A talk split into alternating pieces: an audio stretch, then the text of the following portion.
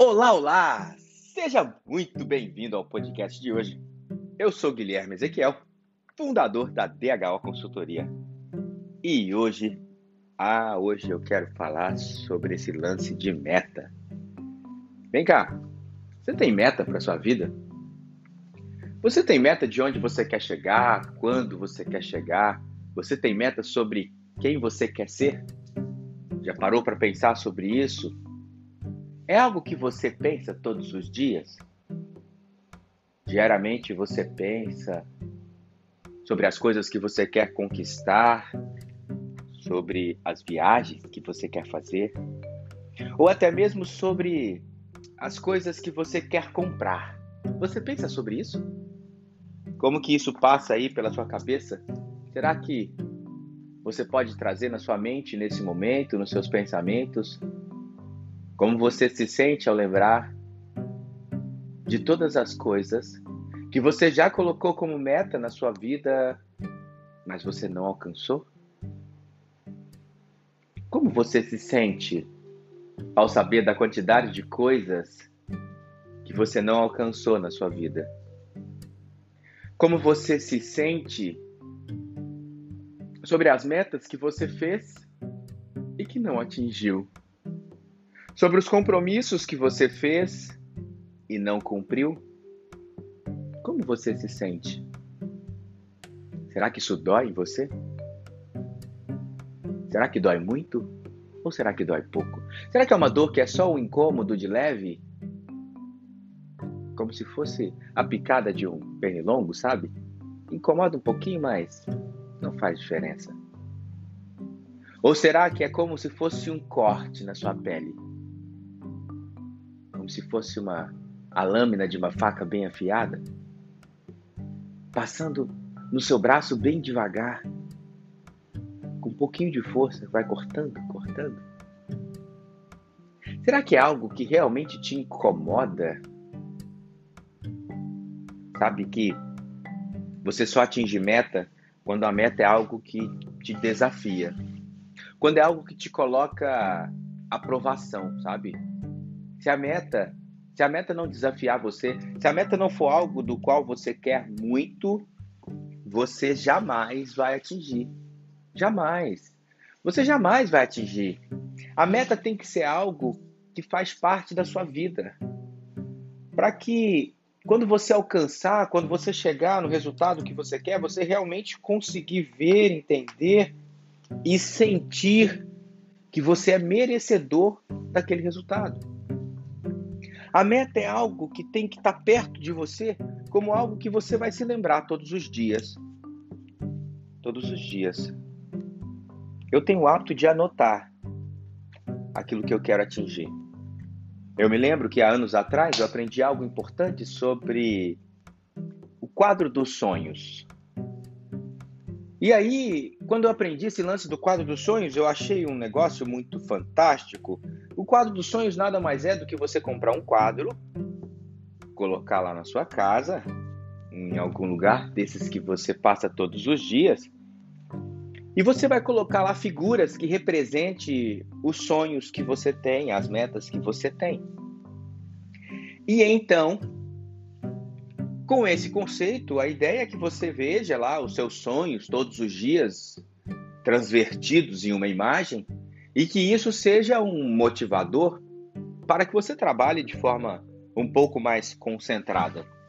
Isso é o quadro dos sonhos, tá? E aí eu tive uma ideia.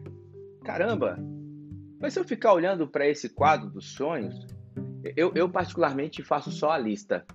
A ideia da escrita já é o suficiente para mim. Então eu, eu tenho lá a minha lista, minha lista dos sonhos. E eu leio sempre. Mas aí, toda vez eu olhava aquela lista inteira e eu me conectava com todos aqueles sonhos.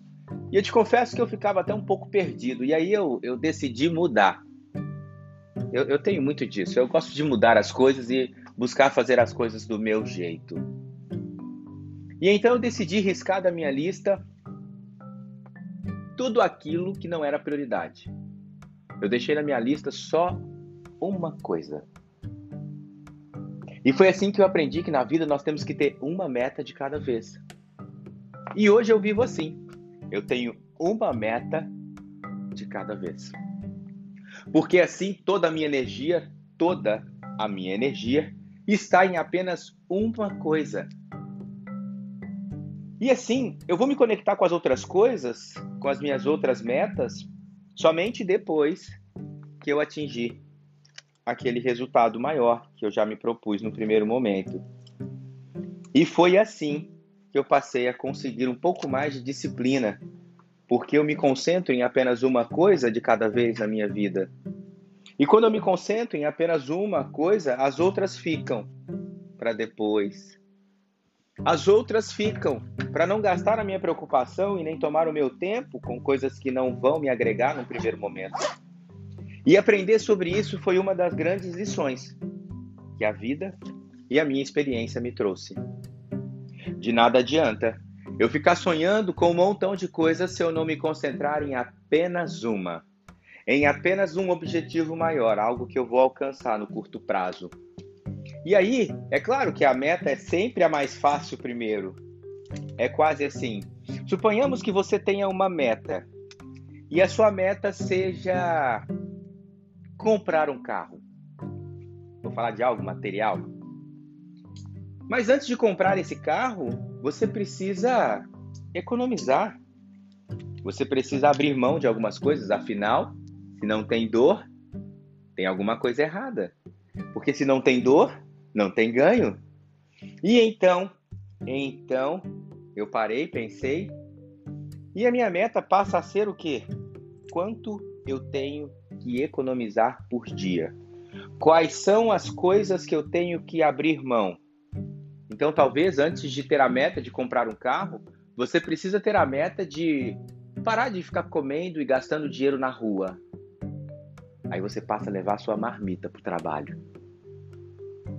E pode ser que depois a sua meta seja parar de tomar refrigerante. Porque não faz bem para a saúde e você gasta o seu dinheiro à toa. E depois pode ser que a sua meta seja deixar de sair aos finais de semana por um tempo. E então você vai construindo micrometas. E passo a passo, cada uma delas vai, vai te aproximando do seu sonho, da sua meta. E então você esquece que a meta é o carro e você foca que a meta é deixar de gastar dinheiro à toa. E depois você coloca que a sua meta é parar de ficar comprando roupas desnecessárias. E aí você vai evoluindo, evoluindo. E quando você vai cumprindo cada uma dessas pequenas metas, logo você chegará à maior de todas. Então você irá realizar o sonho que tem, que é o de comprar o seu carro. Será que isso faz sentido para você? Eu espero que você tenha gostado desse áudio de hoje e que isso te traga uma grande lição. Refaça suas metas e vamos que vamos.